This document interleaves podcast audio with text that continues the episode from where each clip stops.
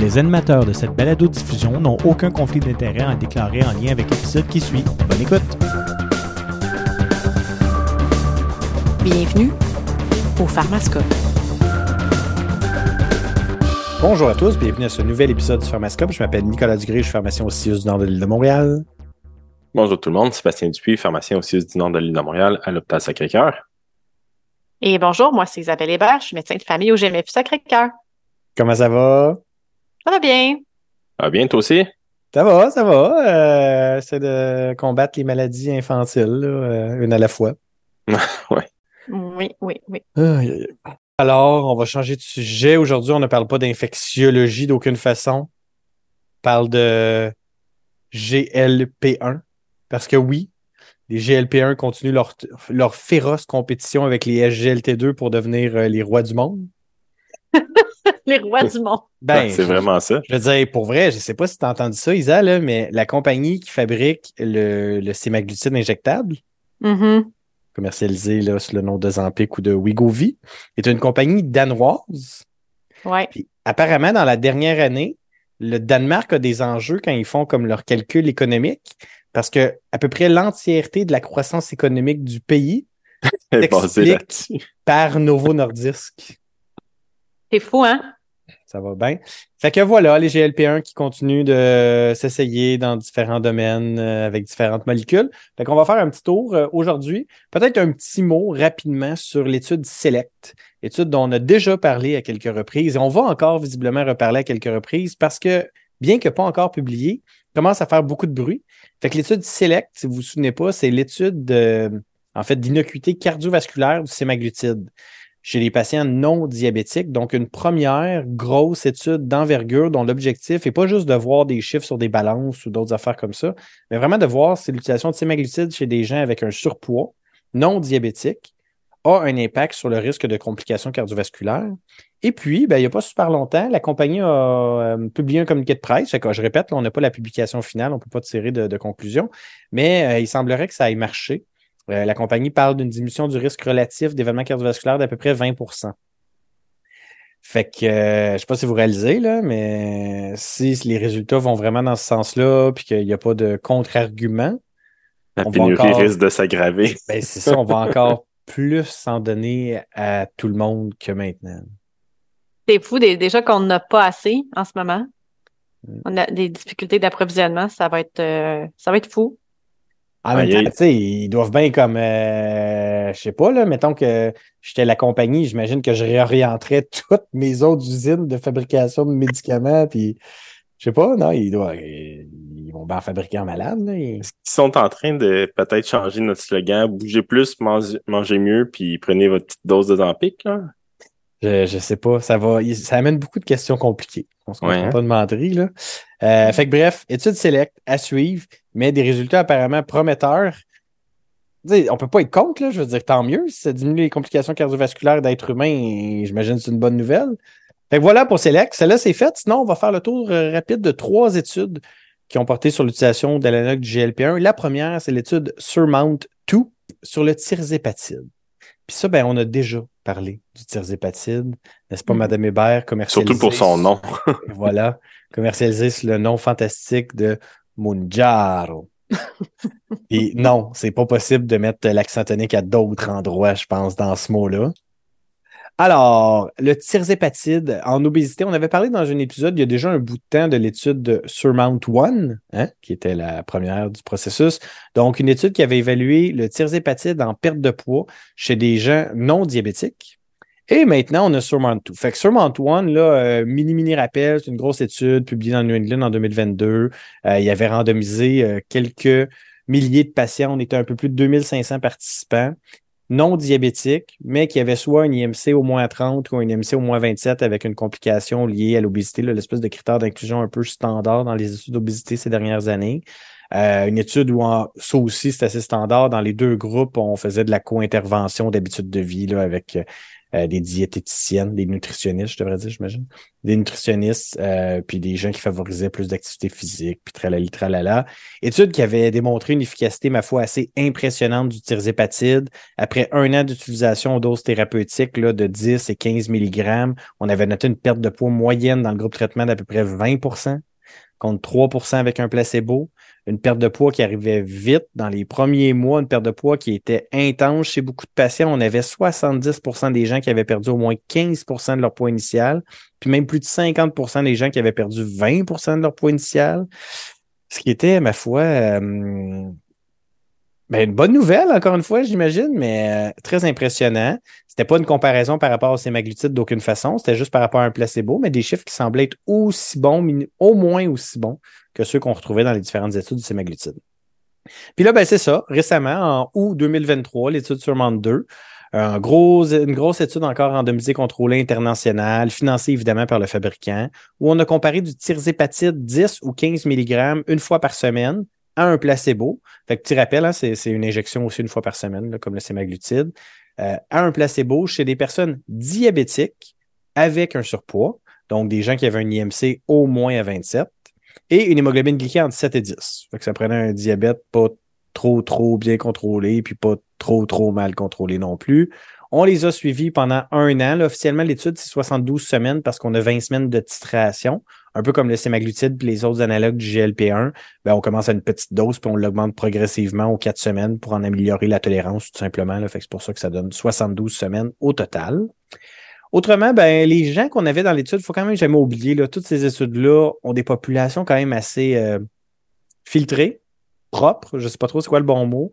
Euh, donc, évidemment, on excluait les gens qui prenaient déjà un inhibiteur de la DPP4 ou un GLP1. Euh, ici, on excluait carrément tous les patients qui prenaient un produit injectable pour le diabète. Donc, pas de patients sous insuline.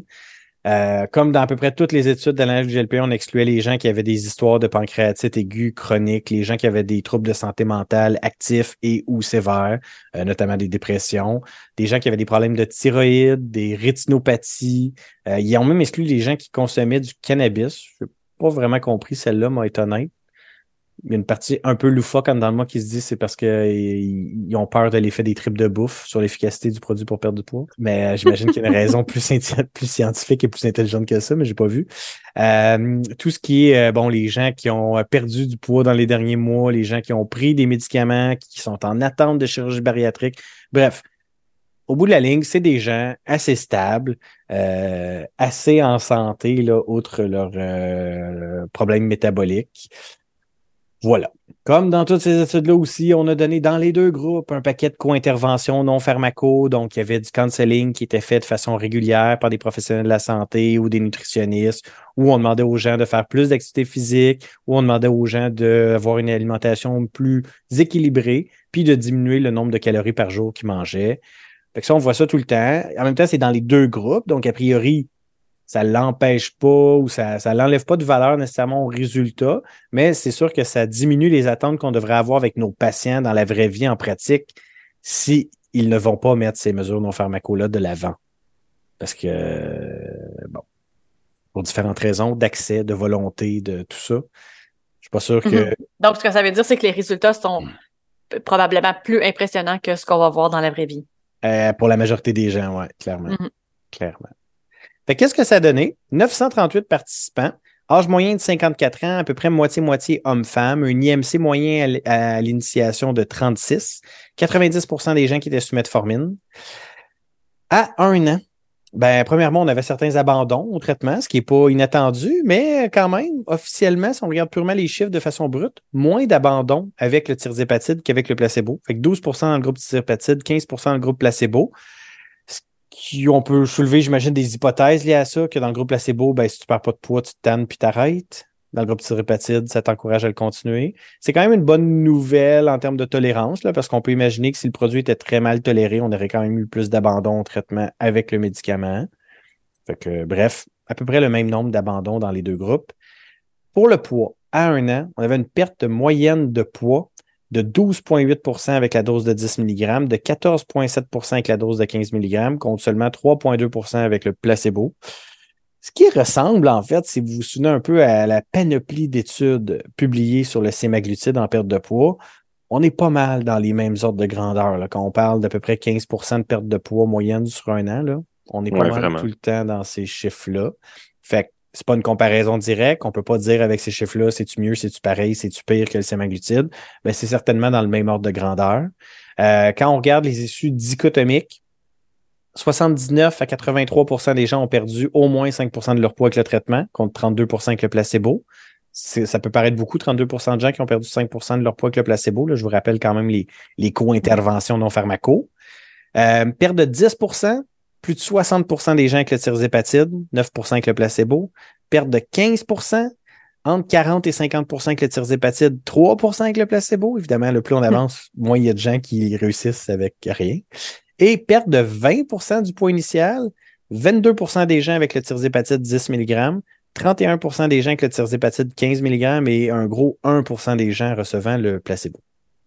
C'est fou, là. C'est quand même des NNT de 2 à 4, là, tu sais, mettons. Oui, ouais, absolument. Fait clairement, ça fonctionne mieux qu'un placebo. Ça, c'est évident. Encore une fois, pour ces issues-là, quand on regarde les ordres de grandeur, les chiffres, on est quand même dans les mêmes. Je dirais qu'on est dans les mêmes ordres de grandeur que les études de sémaglutide. Euh, quand on regarde aussi le temps que ça prend à faire effet, on a le même genre de tendance qu'avec le sémaglutide, c'est-à-dire un effet qui est assez rapide dans les premiers mois. Fait que le gros de la perte de poids, on la voit dans les six premiers mois de traitement, avec un espèce d'effet plateau qui a l'air de s'installer plus on approche de la fin de l'étude, c'est-à-dire un an. Euh, bon, on n'a pas encore de données bien plus longues que ça, c'est à suivre, là, mais clairement, c'est pas une droite. Là. Ça, c'est officiel. Là, et à un moment donné, t'arrêtes un peu de perdre du poids en moyenne. là. Ce qui est quand même une bonne nouvelle, parce qu'à un certain moment, tu as besoin aussi de ça, le poids dans la vie. là. Un minimum. Hey, Ça serait, ça serait un problème autrement. Euh, sinon, ben, comme c'était des patients diabétiques, ils ont regardé quand même la variation sur l'hémoglobine glyquée. Une diminution moyenne de 2% sur l'année avec le tirzépatide, contre 0,5% de moins avec le placebo. Évidemment, même dans le groupe placebo, là, les gens avaient le droit de recevoir des traitements puis d'être pris en charge pour leur diabète. Euh, mais certainement une diminution marquée de l'hémoglobine glyquée avec le tirzépatide. Pour ce qui est des effets indésirables, honnêtement, aucune surprise. Toujours pareil, ça aussi, quand on regarde les études. Donc, euh, 20% de diarrhée, 20% de nausée, 12% de vomissement, 10% de perte d'appétit. Cela, on dirait que me laisse perplexe. C'est vrai que j'aurais, je me serais attendu, un, à beaucoup plus, puis deux, ben, ça fait partie un peu du concept. là. Ouais, que, effectivement. euh, je sais pas c'était quoi leur critère, là. C'était-tu comme un patient qui se plaignait de trop de perte d'appétit? Je sais pas parce qu'on voit ça en pratique aussi, hein. Ben Je sais pas oui. toi, Isa, mais j'en ai des patients qui sont comme. Comme l'odeur de la nourriture me dégoûte maintenant, je suis comme plus capable de manger. Puis là, à un moment donné, comme moi, ben là, c'est un problème. Puis là, des fois, même, on se retrouve dans quasiment des. Le mot peut-être fort, mais c'est le seul qui me vient, là, quasiment des conflits avec les patients. Parce qu'on est comme. Pour vrai, ça n'a pas d'allure, votre affaire. Ils sont comme, Ouais, mais ça marche, je perds du poids. Je veux continuer. Moi, je comprends, mais manger, c'est quand même un élément important à un moment donné. Là. Ah non, ça marche, ça marche. Fait que, euh, un, enjeu, certainement. 9% de constipation et 7 de dyspepsie, un paquet d'autres effets indésirables qui étaient rapportés dans la publication, mais à des incidences plus petites et avec des différences franchement moins claires contre le placebo. Fait que je passe outre. Il n'y avait pas de surprise, là, honnêtement. Rien d'étonnant là. Fait que euh, voilà. Fait que tirzépatide, euh, chose intéressante à savoir peut-être, approuvé depuis déjà un certain temps au Canada, mais maintenant disponible depuis peu. Donc, il y a moyen de se le procurer. Dans un contexte où euh, le sémaglutide a des difficultés d'approvisionnement, j'imagine qu'on va rapidement voir un nombre d'ordonnances augmentant, croissant de ce produit-là. Évidemment, comme tous ces produits-là, c'est pas donné. On parle de plus de 300 dollars par mois. C'est pas couvert par la RAMQ d'aucune façon. Euh, puis même, en fait, le, produit officiellement est indiqué dans le traitement du diabète euh, et non dans le traitement de l'obésité ou dans la perte de poids. Fait qu'on est hors indication ici. Mais bref, une option de plus. Euh, on dirait que je, je reste avec une relation un peu euh, ambivalente par rapport à ces nombreux traitements qui arrivent pour nous aider à perdre du poids. Je, je pense pas qu'on peut être contre. J'entends des gens des fois arriver avec des points comme ben là, on va pas donner ça à tout le monde. À un moment donné, c'est la solution facile. En même temps, tu sais, on va pas empêcher un patient diabétique de recevoir de la metformine en lui disant Ah ben t'as juste à te prendre en main. Mhm. Fait que je comprends aussi l'idée que ben si ça peut aider quelqu'un, autant physiologiquement, on peut penser à plein de bénéfices secondaires là, avec des produits pour la perte de poids. On peut penser à des, des avantages psychologiques, euh, l'estime de soi, la confiance en soi, tout le tralala. Dans le cas Les douleurs, tu sais, des douleurs d'arthrose. absolument. euh, Absolument, les douleurs, tu as ouais. raison. Euh, on n'a pas encore d'études avec le tirzépatide sur euh, le risque de complications cardiovasculaires là, ou ce genre-là. Ça viendra certainement. Mais voilà. Fait qu'un de plus, ça a l'air de faire à peu près la même job. Fait Pour les compagnies privées, qu'est-ce qui va arriver? Est-ce que ça va faire comme euh, pour le Zampic au départ, euh, c'est couvert, puis à un moment donné, ils mettent un haut là, ou ils sont euh, comme échaudés de ce qui s'est passé avec le sémaglutide, puis ça va être tout de suite refusé? Est-ce que vous avez eu des échos de ça? C'est une bonne question. Écoute, au moment de l'enregistrement, ça vient vraiment tout juste, juste, juste, juste, de- d'être disponible. Euh, Bon, ben, on teste ça cet après-midi d'abord. Ça, j'ai pas eu d'expérience encore. Euh, je sais pas. J'imagine ils vont ils vont peut-être se mettre à, demander effectivement là, des, des soit des formulaires ou des confirmations pour l'indication officielle de diabète de type 2 ou à suivre. À suivre. Voilà. Fait que sûrement tout, c'était ça. Prochaine étude, Madame Hébert. Oui, on reste dans la même classe de médicaments. On s'en va vers Oasis 1, une étude sur le sémaglutide oral en obésité. Donc, le Ribelsus. Ah oui, ce nom de médicament vraiment moins beau que Munjaro. On en avait parlé aussi, là, je ne sais plus dans quel épisode, mais on en avait parlé aussi du Ribelsus. Ils en ont parlé aussi beaucoup à la télé. Ouais, ben, j'ai- moi, j'ai vu des panneaux publicitaires sur le bord de la rue, puis tout, là, ça se donne dans les, les publicités sur euh, le sémaglutide oral. On dirait que je pense, je suis pas capable d'utiliser le nom commercial. Que ça me fait mal. Ça me fait mal Ouais. dans ma bouche. Euh, le sémaglutide oral, il y a beaucoup de publicité, certainement, oui. Ouais, ben c'est ça. Tout le monde, euh, tout le monde va en parler euh, bientôt encore plus, je suppose. Donc, un essai randomisé contrôlé publié dans le Lancet en juin 2023 par GNOP et collaborateurs, qui a été financé par Novo Nordisk, qui est le fabricant. C'est une étude de phase 3, un essai randomisé contrôlé international qui compare le sémaglutide oral 50 mg une fois par jour à un placebo chez des gens avec euh, surpoids ou euh, obésité qui ne sont pas diabétiques et qui vont prendre le médicament pendant un an si on exclut, comme tu mentionnais tantôt, Nico, la titration. Toujours un peu pareil, hein, ces études-là. là. Ouais. Donc, on a pris un peu le même genre de patients, mais la différence avec ton étude à toi, c'est que c'est des patients non diabétiques. Donc, c'était des patients qui avaient un IMC euh, de 30 ou plus ou de 27 avec au moins une complication liée au poids, donc l'hypertension, la dyslipidémie, l'apnée du sommeil ou une maladie cardiovasculaire. Il ne devait pas, par exemple, avoir eu de variation de poids dans les 80 jours précédents, euh, 90 jours, pardon, précédant euh, l'étude. Donc, soit une prise de 5 kilos ou plus ou euh, une diminution de 5 kilos ou plus de leur poids. Il ne devait pas avoir une chirurgie là, passée ou planifiée pour euh, la gestion du poids et il ne devait pas être diabétique, ni type 1 ni type 2. Et c'était vérifié là, à l'inclusion de l'étude.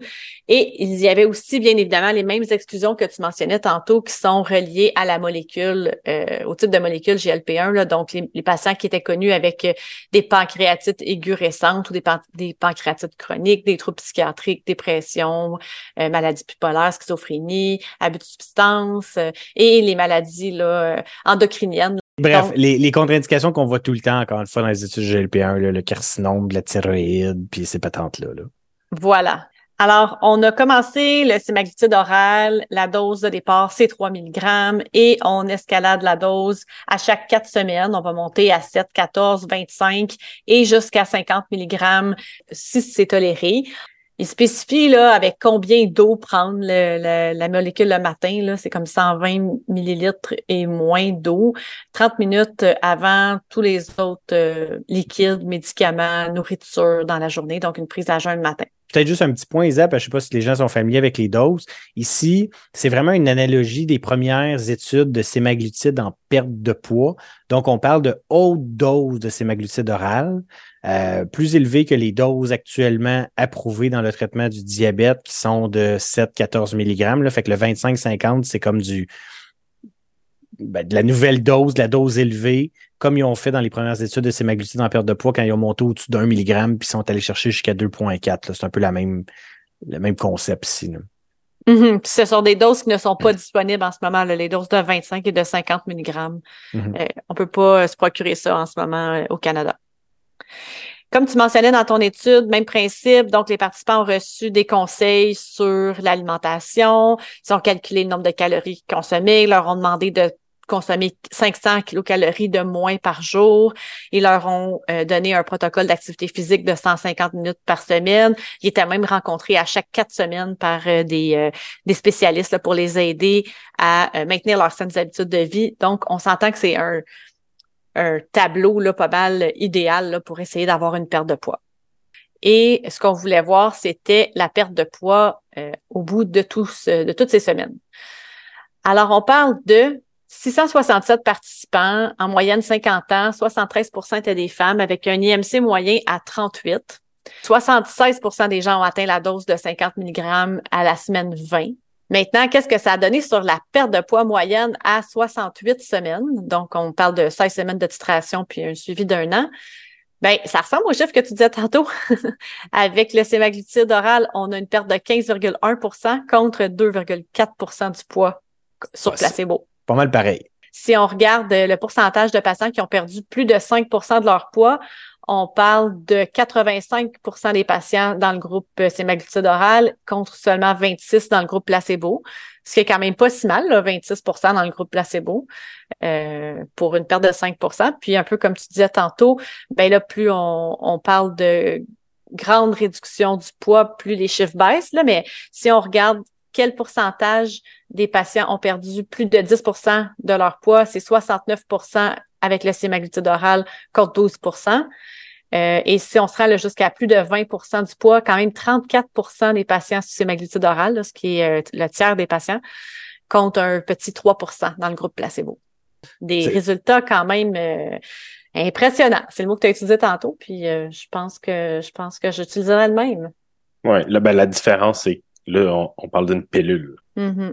J'imagine en termes de tolérance, tout ça, ça doit ressembler aussi euh, aux autres traitements. Ben, c'est encore les mêmes types d'effets secondaires, là, nausées, constipation, diarrhée. Mais quand même, tu sais, la moitié des patients sous ces oral euh, ont rapporté des nausées. Là, c'est pas, c'est pas banal. Constipation, diarrhée, vomissement, on est plus vers le corps des patients sous traitement. Si on compare les patients contre placebo, là, on est plus dans le 15-17 Les vomissements beaucoup plus rares, 4% sous placebo, mais quand même 24% euh, avec le sémaglutide oral. Fait que quand même, c'est des résultats qui, euh, ma foi, euh, ouvrent la porte vers des prescriptions de cette molécule. Sinon, il y a une autre étude qui est sortie en juin dans le Lancet, l'étude Pioneer Plus, où euh, ils ont comparé le sémaglutide oral 14 contre 25 contre 50 mg chez des patients diabétiques euh, cette fois-ci, où on avait 1600 participants pendant un an et on a observé une perte de 5, 7 et 9% respectivement avec les doses de 14, 25 et 50 mg.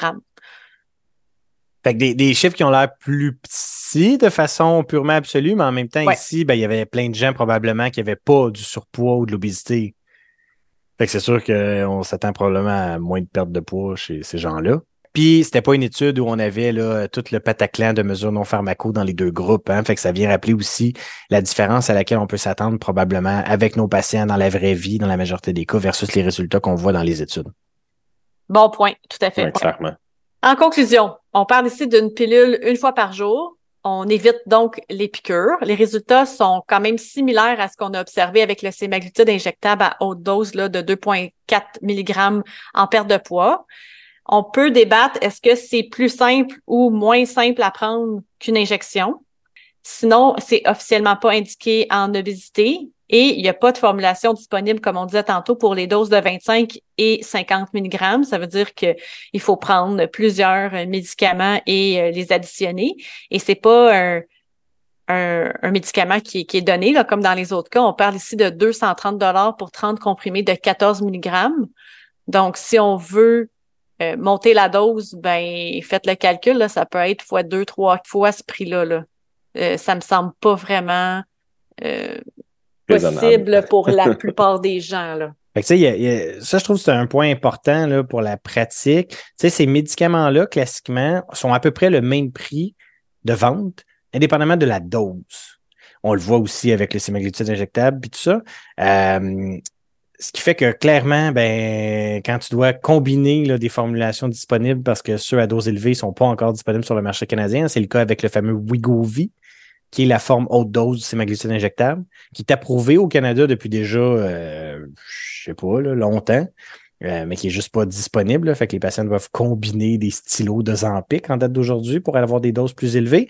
Mais ça ramène quand même le point, puis on n'a peut-être pas mis l'emphase là-dessus dans nos résultats, mais tu sais, que ce soit mon étude avec le tirzépatide, Isa, ou que ce soit euh, l'étude dont tu as parlé, là, euh, Pioneer Plus, là, à la fin, on voit quand même que le gros du bénéfice sur la perte de poids est visible certainement avec des doses inférieures aux doses maximales. Mm-hmm. Fait que tu sais, quand on met le côté économique là-dedans, parce que moi, ça m'est arrivé dans les dernières semaines, des patients qui prenaient, par exemple, euh, même pas des doses super élevées, là, mais du sémaglutide, je sais pas, là, moi, je vais dire du sémaglutide de 1.5. Puis là, ils combinaient un 1 puis 1.5. Puis là, ils ont appris que le 1 mg n'était plus disponible. Fait que là, il fallait qu'ils achètent plus de stylos de 2.5, ce qui revenait économiquement quand même pas mal plus dispendieux. Puis, ben, des fois, la discussion peut certainement porter sur ouais, mais à, quel point on va chercher plus de bénéfices en allant chercher des doses franchement élevées? Peut-être que vous pouvez faire une dose plus petite. Peut-être que vous allez avoir quand même une grosse partie de l'effet que vous avez, puis vous allez pouvoir vous mettre plein de sous dans les poches et les utiliser pour des choses plus fun dans votre quotidien. Fait que, il, y y a certainement de quoi là, à, à juger, à balancer quand vient le temps d'ajuster ces produits-là, surtout encore une fois avec les formulations disponibles en 2023 au Canada et l'impact que ça a sur euh, la facture. All right. Troisième et dernière étude, M. Dupuis. Oui, ben moi, je vais, je vais rester dans le sémaglutide à haute dose euh, avec l'étude de STEP HFPEF. Ouh, on change de domaine quand même ici, je me fie au nom. Là. Ouais, ben en fait, euh, oui, tu as, raison. On reste dans le programme d'études STEP. On avait eu avec le sémaglutide STEP 1, 2, 3, 4, 5, là, et, ça continuait à, je, ne sais plus quel chiffre, euh, pour évaluer euh, le sémaglutide en perte de poids. Mais là, avec les critères que, comme vous avez mentionné dans vos études euh, auparavant, là, plus des IMC, puis des peut-être un facteur de risque cardiovasculaire, tout ça. Là, ils ont été avec le programme STEP en insuffisance cardiaque mais avec fraction d'éjection préservée. C'est niché quand même. Oui, c'est niché, mais c'est quand même intéressant. Là. Fait dans le fond, eux, euh, bon, leur hypothèse, c'est que euh, les patients qui sont obèses en insuffisance cardiaque avec euh, fraction d'éjection préservée, ils ont des issues cliniques hémodynamiques défavorables, puis c'est des patients qui ont plus de symptômes puis d'incapacité par rapport à ceux qui sont pas obèses. Donc, leur hypothèse, c'est qu'en diminuant le poids, mais ben, on va augmenter, on va améliorer la capacité fonctionnelle. C'est une étude qui est financée par euh, Novo Nordisk, donc le fabricant du sémaglutide. Donc, c'est une étude randomisée contrôlée dans 96 sites à travers 13 pays en Asie, en Europe, puis dans les Amériques. Les critères d'inclusion sont un peu compliqués. Là. Euh, c'est là que le, le, nichage de, du produit est vraiment euh, important. Donc, c'est patient avec une insuffisance cardiaque avec fraction d'éjection de 45% et plus, IMC d'au moins 30, avec une classe fonctionnelle NYHA de 2, 3 ou 4. Puis là, il rentre un questionnaire qu'on n'entend pas souvent parler, le Kansas City Cardiomyopathy Questionnaire Clinical Summary Score, le QCC-QCSS. C'est long quand même. Ouais. il fallait que leur score soit de moins de 90. Je vais vous expliquer tantôt c'est quoi et un test de marche de 6 minutes où les patients devaient faire au moins 100 mètres. Il devait avoir au moins une preuve de qu'il y avait une pression de remplissage du ventricule gauche élevé ou avoir des NT pro BNP élevés avec un écho anormal ou être hospitalisé pour insuffisance cardiaque dans les 12 derniers mois et avoir un traitement diurétique. Bon, en, gros, c'est des insuffisants cardiaques avec une fraction d'éjection préservée, minimalement malade, disons-le comme ça aussi le gros critère d'exclusion, c'était euh, d'être diabétique, en fait. Donc, on, voulait juste voir vraiment des patients en insuffisance cardiaque. Fait que le QCC-QCSS, dans le fond, c'est un score qui va de 0 à 100. Puis, en gros, là, plus il est bas, moins tu vas bien. Donc, entre 0 et 24, tu as une mauvaise fonction. Entre 25 et 49, c'est modéré. Quand tu es entre 50 et 74, t'es pas pire. Puis quand tu es 75 jusqu'à 100, ça va quand même bien. ce, que j'en comprends, c'est qu'ici, ben, ils ont exclu les NYHA classe 1 et les gens avec des K, CQ, CSS très élevés. Fait que bref, ils ont exclu les gens pas malades. Exact. OK. L'intervention, c'était semaglutide 2,4 mg cutané une fois par semaine pendant 52 semaines. Puis ensuite, on mentionne un, suivi de 5 semaines supplémentaires. On commençait à 0,25 mg, puis on escaladait les doses à chaque 4 semaines jusqu'à l'atteinte de 2,4 mg à la semaine 16. Groupe comparateur, c'était le placebo. Les issues qu'on mesurait, c'était le changement au cas CCQ, CSS et le pourcentage de poids à 52 semaines. On évaluait en issue secondaire le test de marche à 6 minutes, puis une espèce de composé, d'issue composé hiérarchique avec euh, un, win ratio pour, pour la, la, chance de gagner cette comparaison-là. Puis là, on incluait là-dedans mortalité, événements reliés à l'insuffisance cardiaque, dont l'hospitalisation ou des visites à l'urgence, la différence dans des proportions d'atteinte de diminution du score de 15 points du KCCQ, de 10 ou de 5 points, puis une différence du test de marche de plus de 30 mètres par rapport à, à la distance initiale. Comme ça, on est un ramassis de patentes qui s'équivalent pas vraiment, tout ça? Ouais, effectivement. C'est pour ça. On va en parler, là. Euh, mais c'est plus générateur d'hypothèses, maintenant. Donc, on a euh, randomisé un total de 529 patients 72% des patients qui étaient inclus, c'était en raison du critère de NT-pro-BNP qui était élevé plus anomalie échocardiographique. Donc, euh, c'était vraiment eux, la, grande majorité des patients. Ils étaient âgés en moyenne de 69 ans, 56% de femmes. IMC moyen au départ, 37. Euh, et le score euh, QCCQ médian était de 59. Le test de marche était 320 mètres en 6 minutes un FEVG moyen à 57% puis la majorité des patients, c'était un NYHA à 2. Avouez que tout le monde en ce moment se demande c'est-tu bon ça, 320 mètres en 6 minutes? Moi, je fais-tu mieux que ça? Parce que le, test, c'est marcher, mais marcher, t'as pas le droit de courir. marcher le plus vite que tu peux en pendant 6 minutes, 320 mètres, ça me semble peu quand même. Je pense que j'aurais pu faire mieux.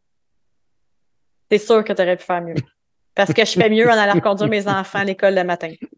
Ah oui, ben, c'est une bonne référence. C'était des gens, c'était des gens pas très rapides en moyenne. Ouais, mais tu sais, on s'entend qu'ils sont insuffisants cardiaques. Oh, c'est pas une compétition, là, je comprends. je, me tiens trop avec deux petits gars de 3 et 4 ans respectivement. Tout est une course. Tout. C'est immanquable. Aïe, aïe, aïe. Dans les euh, co-traitements qui étaient administrés euh, dans chacun des groupes, on retrouvait 75-80% des patients qui avaient un bêta-bloqueur, des diurétiques puis des IECA-ARA, même si c'était avec fraction d'éjection préservée. 35% euh, avec un antagoniste minéralo-corticoïde, puis 3,6% avec un inhibiteur SGLT2. C'était tout équivalent dans les deux groupes. C'est quand même probablement assez représentatif. Oui, je pense que oui de la pratique en ce moment. Bon, les SGLT2, j'imagine, prennent tranquillement plus de, place, là, mais. Donc, quand on regarde les supprimaires, le changement dans le score KCCQ, CSS euh, a diminué de 17 dans le groupe semaglutide par rapport à 9 dans le groupe placebo. donc, une différence de 8 qui était euh, statistiquement significative. En termes de perte de poids, on était à 13% dans le semaglutide contre 3% en moyenne dans le groupe placebo. Puis euh, la marche était plus longue de 21 mètres dans le semaglutide par rapport à 1 mètre dans le placebo. On dirait que celui-là, je le trouve plus dur à interpréter, mais... Euh... ouais, en tout cas, il marchait un petit peu plus loin. euh, il est su composé hiérarchique, le, win ratio de 1,72. Donc, euh, il y avait comme plus de odds de victoire avec euh, le sémaglutide dans, dans toutes les composés que je vous ai nommés tantôt. Euh, dans leur issue exploratoire, ils ont quand même regardé les hospitalisations. Puis pendant l'année, il y a eu un patient dans le groupe sémaglutide qui s'est fait hospitaliser contre 12 dans le groupe euh, placebo pour un hazard ratio à 0,08. Clairement, le nombre d'événements est très, très, très limité sur euh, l'interprétation statistique de l'affaire. Mais quand même, il y a un fort signal, on s'entend. Oui, oui, oui, on est d'accord. Puis on, voyait-tu encore les effets secondaires dans le gastro-intestinal? Oui, oui, c'est très similaire à ce qu'on a vu euh, dans toutes les autres études. OK. J'ai une question sur euh, l'issue primaire, là. Mm-hmm. le, score de, le paquet de lettres là, qui vont ensemble. Ouais. KCCQ, CSS. Euh, on parle d'une différence de 8 points. On sait, tu sais quoi la différence minimalement cliniquement significative sur ce 10 score-là? Comme le 8 points, c'est-tu considéré généralement comme quelque chose de pertinent? Oui, ben, c'est une bonne question, effectivement, parce que, on se rappelle, le score va jusqu'à 100, donc 8 euh, sur 100, euh, ça représente quoi? Mais on partait à 50 quelques, donc ce qui est considéré minimalement cliniquement significatif, on parle de 5 points. Mais généralement, on dit que ça prend 10 points pour que ça commence à, être un, effet euh, considéré modéré ou euh, élevé. Là. Fait une différence qui semble être cliniquement significative, mais qui semble pas être euh, hyper important. Incroyable. Oui, c'est ça. OK. Fait que dans le fond, ça devient quand même intéressant pour ces patients-là de voir que le médicament, ben, améliore quand même les symptômes, puis bon, donne quand même un, indice exploratoire de diminution d'hospitalisation, même si on peut pas euh, conclure dans ce sens-là. Mais euh, j'ai regardé aussi dans Clinical Trials, euh, il n'y a pas nécessairement d'études de, grande envergure cardiovasculaire là, qui, qui sont attendues avec le sémaglutide là, pour, pour l'instant. En insuffisance cardiaque, tu veux En insuffisance cardiaque, oui. C'est ça. Fait que on donne ça à un patient avec une fraction d'éjection préservée? Ouais, ça devient intéressant, là, mais il faut pas oublier que les critères d'inclusion étaient assez nichés aussi, mais euh, Non, mais je trouve que c'est une bonne question parce que évidemment, mm-hmm. c'est une condition de santé pour laquelle on a peu d'options. Effectivement. Euh, ayant été démontré efficace, là, soyons clairs, les traitements typiques en essence cardiaque n'ont pas réussi à démontrer grand-chose. Euh, on a les inhibiteurs SGLT2 maintenant, hein, évidemment, qui gagnent dans tout ce qu'ils touchent. Mais euh, fait bref, on était quand même limité. Ici, on a quelque chose de nouveau qui semble avoir certains bénéfices. C'est sûr que ça aurait été le fun d'avoir une étude plus grosse, plus longue. Tu dis ça n'a pas l'air de s'en venir, c'est un peu décevant.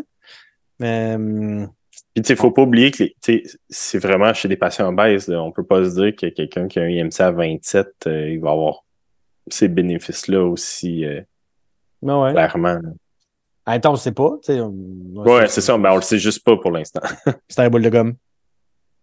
Ben, ça fait le tour des études qu'on on avait mis au menu du jour sur les analogues GLP1.